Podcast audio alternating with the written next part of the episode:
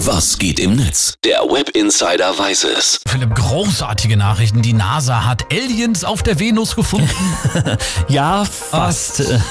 In der Atmosphäre der Venus konnte zumindest ein Stoff nachgewiesen werden, der vermuten lässt, dass es auch irgendwie Leben in welcher Form auch immer auf dem Planeten geben müsste. Also ziemlich viel könnte und müsste also. Ja. Vielleicht doch nicht so groß die Meldung, ne? oder? Ja, aber dem Internet ist das egal, Olli. In den sozialen Medien ist es natürlich trotzdem großes Thema. Kukimö schreibt hier zum Beispiel bei Twitter, also wenn ich Gott wäre, ich hätte es auch auf der Venus nochmal versucht. Schaut euch doch die Scheiße hier mal an. Was kommt als nächstes? Mitgefühl und Anstand bei Donald Trump entdeckt, oder wie? Ja, zum Beispiel.